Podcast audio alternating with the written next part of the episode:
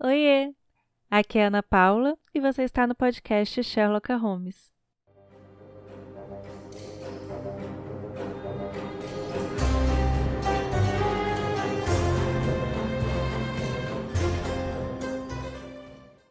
Bom, já estamos em novembro. Eu fiquei perguntando o que, que eu podia trazer para o mês de novembro, um assunto para o mês de novembro. E uma coisa que eu tenho percebido bastante aí pela caminhada, tanto nas redes sociais quanto com as minhas irmãs na igreja, é um assunto muito pertinente para a gente pensar agora no final do ano, para a gente colocar nosso coração, nossas orações e a nossa atenção, e é a respeito do contentamento, mais especificamente sobre murmuração, sobre reclamar demais.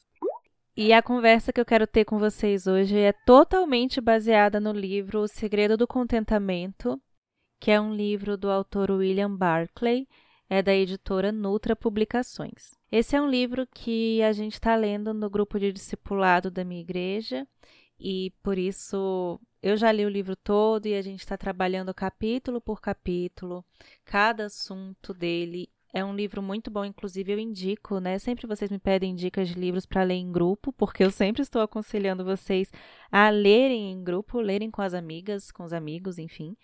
E esse é um excelente livro para você estudar em grupo, viu, gente? Um livro muito bom. E é um livro muito bom, principalmente para nos atentar quanto ao contentamento, porque a gente não tende a considerar o descontentamento como um pecado. E logo de cara o livro começa nos mostrando que o descontentamento é um pecado. E o descontentamento está por trás de tudo. E inclusive, né, como ele fala, nos afasta da verdadeira. Ele fala, inclusive, o seguinte no começo: sem o mínimo de contentamento, não pode haver verdadeira santidade. E assim como a gente sabe que a santidade exige esforço, né? Deus pede que nós sejamos santo como Ele é santo. Pede não, Ele manda que sejamos santo como Ele é santo. Uh, o esforço, também, também existe um esforço que tem que partir de nós com relação ao contentamento, porque o contentamento é totalmente oposto do nosso modo natural de pensar, é totalmente oposto da nossa reação natural as coisas que nos acontecem. Então tem que ser trabalhado, é um processo, a gente tem que aprender e a gente tem que se esforçar por ele. Eu percebo muito também como que o contentamento ele é um assunto difícil para o cristão mesmo, quando eu falo do assunto da solteirice, por exemplo, quando eu falo que o nosso contentamento tem que estar em Deus, eu percebo como que é difícil para o cristão entender o que é esse contentamento, que apesar das suas necessidades físicas ou biológicas, o que é esse contentamento que nós só encontramos em Deus, em Cristo Jesus, e é esse contentamento que a gente tem que buscar. O livro ele vai ser todo baseado ali em Filipenses, ele vai, vai passar por cada por cada versículo, assim, por alguns versículos mais específicos sobre o contentamento, principalmente quando Paulo nos atenta para isso, de que ele aprendeu a estar contente em toda e qualquer circunstância, independente da situação. E o autor explica para gente que a alegria que Paulo usa aqui na, em Filipenses, ela está referida exatamente a um reconhecimento de que Deus está no controle, não importa a situação. Ela é usada tipicamente nas Escrituras quando há esse reconhecimento. É uma alegria que não é uma, uma felicidade superficial ou momentânea, baseado nas necessidades em si, mas é algo mais profundo. Um coração alegre é um coração contente porque reconhece e tem prazer no poder soberano de Deus, na bondade de Deus. Eu quero falar sobre a murmuração e a contenda, mas a gente tem que ter um pouquinho dessa base do que é o contentamento. Então, o livro ele vai, baseado em Filipenses, nos afirmar que a gente pode sim viver contente, que a gente precisa aprender a ter contentamento. E você não vai estar verdadeiramente contente até que aprenda a estar contente em qualquer situação que você enfrentar. Então, aconselho muito se você. Acho que todo mundo que. Todo cristão eu não posso dizer assim, ah, se você acha que você precisa aprender mais sobre contentamento, não, eu tenho certeza que você precisa aprender mais sobre contentamento, ainda que não seja sobre é, com base nesse livro, mas que você procure outros. Tem vários outros livros sobre contentamento disponíveis. E eu acho que eu vi, né, através desse livro, e eu vi por meio das, do conteúdo que eu costumo colocar, como é um assunto difícil para o cristão. Então, busque mais sobre esse assunto. Mas então o que eu queria falar com vocês é especificamente sobre o capítulo 3 desse livro, O Segredo do Contentamento, que é sobre a murmuração. Inclusive, até abri aqui agora para dizer para vocês o nome do capítulo. É Os Perigos de um Espírito Descontente e Murmurador. murmurador. Esse capítulo é baseado em Filipenses 2,14, que diz: Fazei tudo sem murmurações nem contendas. E logo no comecinho ele conta uma história ali de um monge que estava no monastério do silêncio e aí ele conta que ele ficou cinco anos, alguma coisa assim, nesse em silêncio. E quando ele, quando ele pôde falar, quando deram autorização para ele falar, e ele disseram para ele, ele falar duas palavras, ele disse cama dura. e aí depois de mais cinco anos ele foi chamado de novo para falar. E aí ele pegou e tinha mais duas palavras para falar. Ele falou comida fria. E aí o autor fala pra gente que ao completar os 15 anos, ele disse que podia falar mais duas palavras, ele disse eu desisto.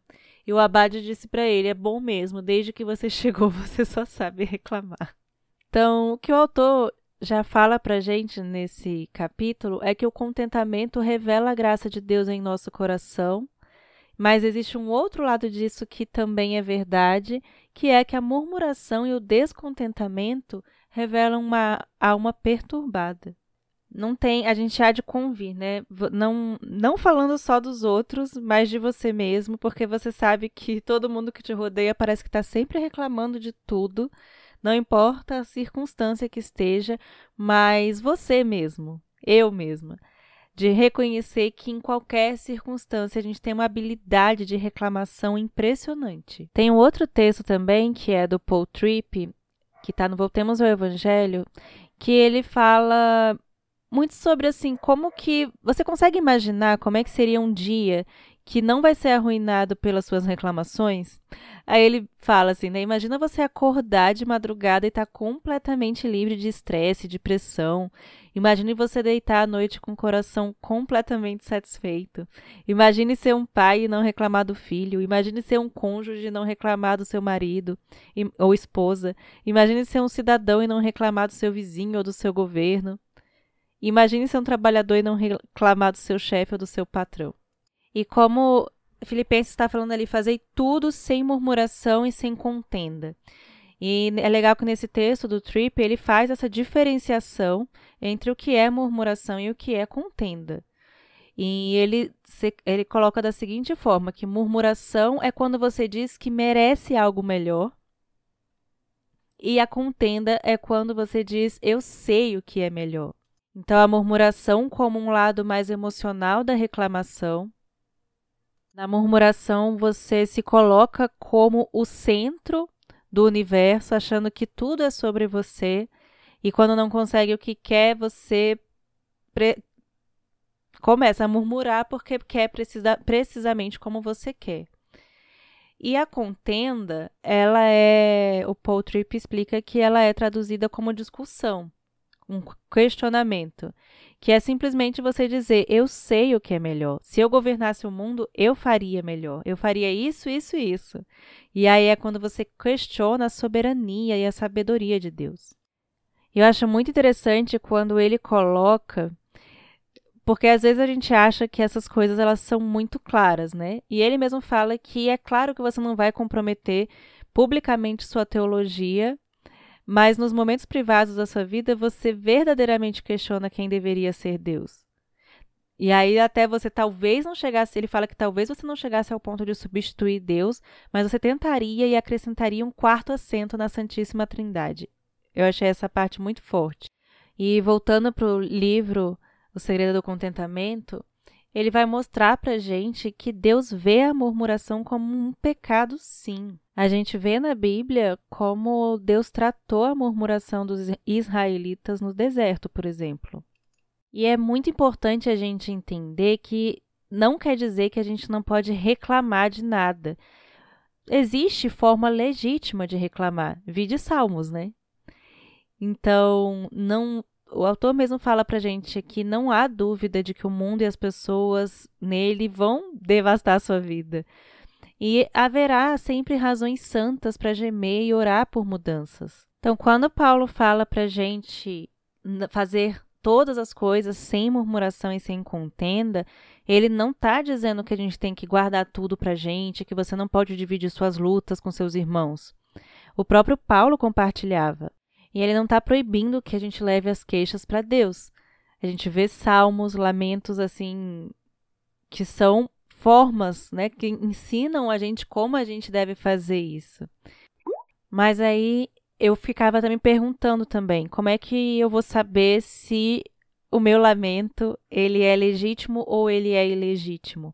Se ele está sendo uma murmuração, uma contenda, ou se ele está sendo realmente um lamento, se eu estou fazendo de uma forma correta? No Segredo do Contentamento, o autor vai muito para o lado da gente examinar realmente a frequência e a intensidade do que a gente está lamentando, mas examinar honesta, honestamente a intenção do nosso coração com as murmurações que nós fazemos. Porque, de fato, a forma como a gente faz vai refletir se a gente está sendo sincero e se a gente está confiando em Deus ou vai revelar se tem uma desordem no coração. Ele fala até aqui. Ele fala assim: no final, se resume a isso. Estamos permitindo que Deus seja Deus, o soberano do universo que estabelece todas as coisas para o nosso bem e para a sua glória, ou achamos que Deus está à nossa disposição para nos suprir e organizar a nossa vida como nós achamos melhor? E o Paul David Tripp, nesse texto que eu falei para vocês do Voltemos, também fala sobre isso. Ele fala com mais frequência do que o contrário, as suas reclamações revelam seu coração egoísta e as coisas que você deseja.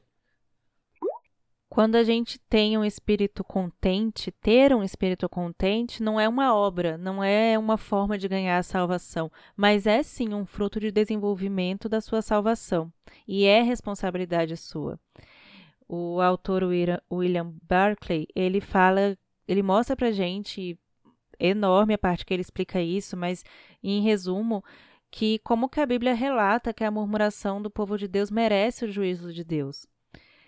Como, por exemplo, o autor mostra pra gente a passagem de Judas, né, para exercer juízo contra todos os tais murmuradores. Em números, é, o povo murmurou contra Moisés e contra Arão, e Deus respondeu com juízo. Êxodo também. Então, assim, é tanta reclamação e até é interessante porque, de fato, todos os exemplos da Bíblia que Deus levou o juízo contra a reclamação, a murmuração do povo, tinham situações que eram graves até, desesperadoras. E a gente vê um Deus que conhece seu povo, está pronto a ajudar a re resolver as necessidades. Minha voz até falhou. Porém, ele é santo e não ignora o pecado da murmuração. Deus vê a murmuração como uma rebeldia e é tão séria que Deus precisa é, providenciar a expiação. Porém, Deus não nos trata conforme os nossos pecados. Ele tem misericórdia. Tem um ponto que o William fala no Segredo do Contentamento, muito interessante sobre Êxodo 17, eu queria compartilhar com vocês também. Quando o povo está ali murmurando, por não haver água para beber, Deus responde a isso. Ele provê água por meio de Moisés batendo numa rocha. Porém, o autor chama a nossa atenção de que Deus diz a Moisés que ele se colocará diante de Moisés sobre a rocha, em Êxodo 17,6. E ao se colocar sobre a rocha, Deus se identifica com ela. E quando a rocha é ferida, Deus é ferido. Então, ele chama a atenção para a gente de que Deus recebe os golpes que eram destinados ao seu povo. Ele recebe o castigo deles, o que é um prenúncio da morte de Cristo, que perfeitamente, como Deus homem, assumiu o castigo do povo. Então, o ponto aqui, gente, é que a murmuração, o descontentamento dos israelitas são tão graves que Deus precisa providenciar essa expiação. A murmuração não é própria dos filhos de Deus. Paulo nos lembra lá em Filipenses 2 que nós somos filhos de Deus. Quando você sentir a tentação de murmurar, tem que lembrar que Deus já fez tudo por nós. Ele já fez tudo o que precisava ser feito. Ele nos comprou, nos fez ver nossos pecados, nos fez dar as costas para uma vida concentrada totalmente em você mesmo, né, no seu ego.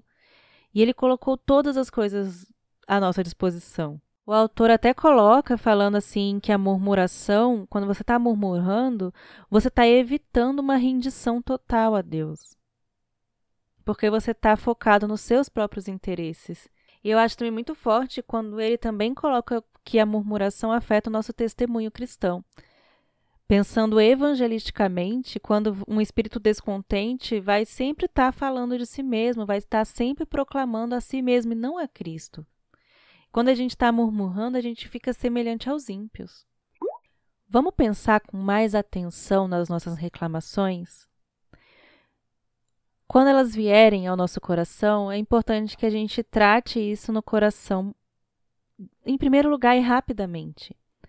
E eu digo essa murmuração, essa contenda, que seja tratada, inclusive, com relação ao que a gente posta, ao que a gente expõe é, para o mundo através das redes sociais também. Porque tem muita murmuração e muita contenda em, no que a gente posta por aí o Paul David Tripp, ele coloca algumas diquinhas pra gente do que que a gente tem que fazer, o que, que a gente pode fazer quando vier essa tentação de murmurar, de contender. E ele até fala isso, que você é o pregador mais influente da sua vida. Ninguém prega tanto para você quanto você mesmo. Então, a sugestão dele é que toda vez que você sentir essa vontade de murmurar ou contender, você lembre de alguns versículos. Eu vou, deix vou deixar na descrição para vocês o link desse texto para vocês verem e salvarem e acompanharem. Mas ele coloca para murmuração, ele coloca que a única coisa que merecemos é a morte, referente a Salmo 103:10. Mas em vez disso nós recebemos a vida, Romanos 3:24, e tudo mais que precisamos para viver, 2 Pedro 1,3, então não precisamos estar ansiosos. Mateus 6, de 25 a 32. E para contenda, ele coloca: Deus é, desde o princípio, Gênesis 1, ele planejou por completo a nossa história de vida, Atos 17, 26, e o seu plano é para a glória dele e para o seu bem, Jeremias 29, 11. Mas entendendo que você pregar para você mesmo vai ser útil. Seu pastor pregar vai ser útil, mas não é o seu Salvador. A sua única esperança é encontrada naquele que desceu do seu reino celestial para libertar você da escravidão, da escravidão do reino do ego, diz o Paul David Tripp. Então, meu desejo, a minha oração para mim, para mim mesmo, para meu relacionamento, com Deus vertical e horizontal é que eu seja muito mais consciente das minha, da minha murmuração, é, que eu tenha consciência de que é pecado, que eu tenha consciência de que está revelando um coração descontente e, claro, que eu consiga ter um contentamento em Deus, que eu não preciso de fatores externos para ter contentamento, porque Deus já fez tudo o que precisava para que eu tenha contentamento nele, assim como Paulo, não importando se eu estiver numa prisão ou não. É claro que é, não, se você chegar para Paulo e perguntar se ele quer sair da prisão, ele vai dizer que ele quer sair da prisão. Mas ele não vai, ele, é, ele não deixou de fazer as coisas que ele tinha para fazer, não chegou e sentou num canto da prisão e falou: eu não vou fazer, eu não vou pregar, eu não vou, não vou fazer o que eu tenho que fazer porque eu estou aqui preso. Não, ele fez mesmo assim. E ele aprendeu a estar contente até mesmo nessa situação, porque o contentamento dele não estava nessa situação. E que a gente aprenda a ter contentamento no Senhor. Porque requer a graça de Deus, sim, requer a graça de Deus que nós tenhamos esse contentamento nele. É um fruto do Espírito, mas requer o nosso empenho. Requer que a gente tenha um treinamento espiritual do nosso coração.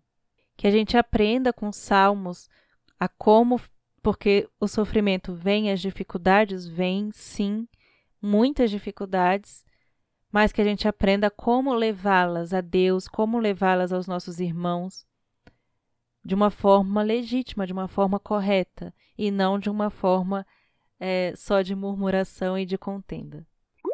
Para finalizar, eu quero ler para vocês um último trechinho aqui do capítulo 3 de Em Busca do Contentamento, que é uma parte que ele fala que John Newton escreveu o seguinte: Suponhamos que um homem esteja se dirigindo a York para tomar posse de uma grande propriedade quando a sua carruagem quebra, a um quilômetro e meio de distância antes de chegar à cidade, obrigando-o a fazer o trecho a pé. Que tolo ele pareceria se começasse a espernear e choramingar pelo caminho. Minha carruagem quebrou, minha carruagem quebrou. E aí o, o William diz o seguinte para gente: Por que nós deveríamos murmurar e reclamar dos problemas e aflições temporários dessa vida, quando Deus já nos deu todas as coisas. As preocupações desse mundo não são nada se comparadas com a herança guardada para os santos de Deus. O cristão, gente, o cristão contente, ele tem que manter seus olhos focados no alvo que é o destino final. É o céu. Que o céu é o nosso porto seguro e a gente já tem a certeza de que nós vamos chegar lá. Um dos capítulos mais lindos desse livro, mais à frente, é um capítulo que é o contentamento no anseio pelo céu. A Bíblia ensina que o contentamento só vem quando nós reconhecemos que este mundo não é nosso lar. E nessa vida, o céu está nas pessoas que anseiam pelo céu. A gente tem que reconhecer a nossa cidadania celestial, gente. E quando o cristão está com o pensamento nas coisas do céu, ele se torna mais útil aqui na terra. Nós nos tornamos mais úteis aqui na terra quando nós estamos focados nas coisas do, do alto. O autor fala, inclusive, mais à frente, que a pessoa que pensa nas coisas da terra ela é consumida por buscas egoístas. Mas a pessoa que pensa no céu busca as coisas de Deus, e essa busca se traduz em expressões piedosas de uns para com os outros e no serviço de uns para com os outros. E com o foco na coisa certa, com o foco no alvo correto, o cristão se torna contente. Porque as coisas daqui que são passageiras, os temores, os medos, o tumulto, não vai oprimir o cristão. Ele vai ter paz no meio das tempestades. Então é isso que eu queria falar com vocês hoje. Eu espero muito que esse episódio tenha sido útil para você, assim como esse capítulo, esses textos que eu mencionei também aqui como complemento foram úteis para mim e para as meninas também do discipulado. Que Deus abençoe você. Vamos reclamar menos, vamos murmurar menos, vamos contender menos com o nosso Senhor. O que vocês acham? Um grande beijo e até a próxima.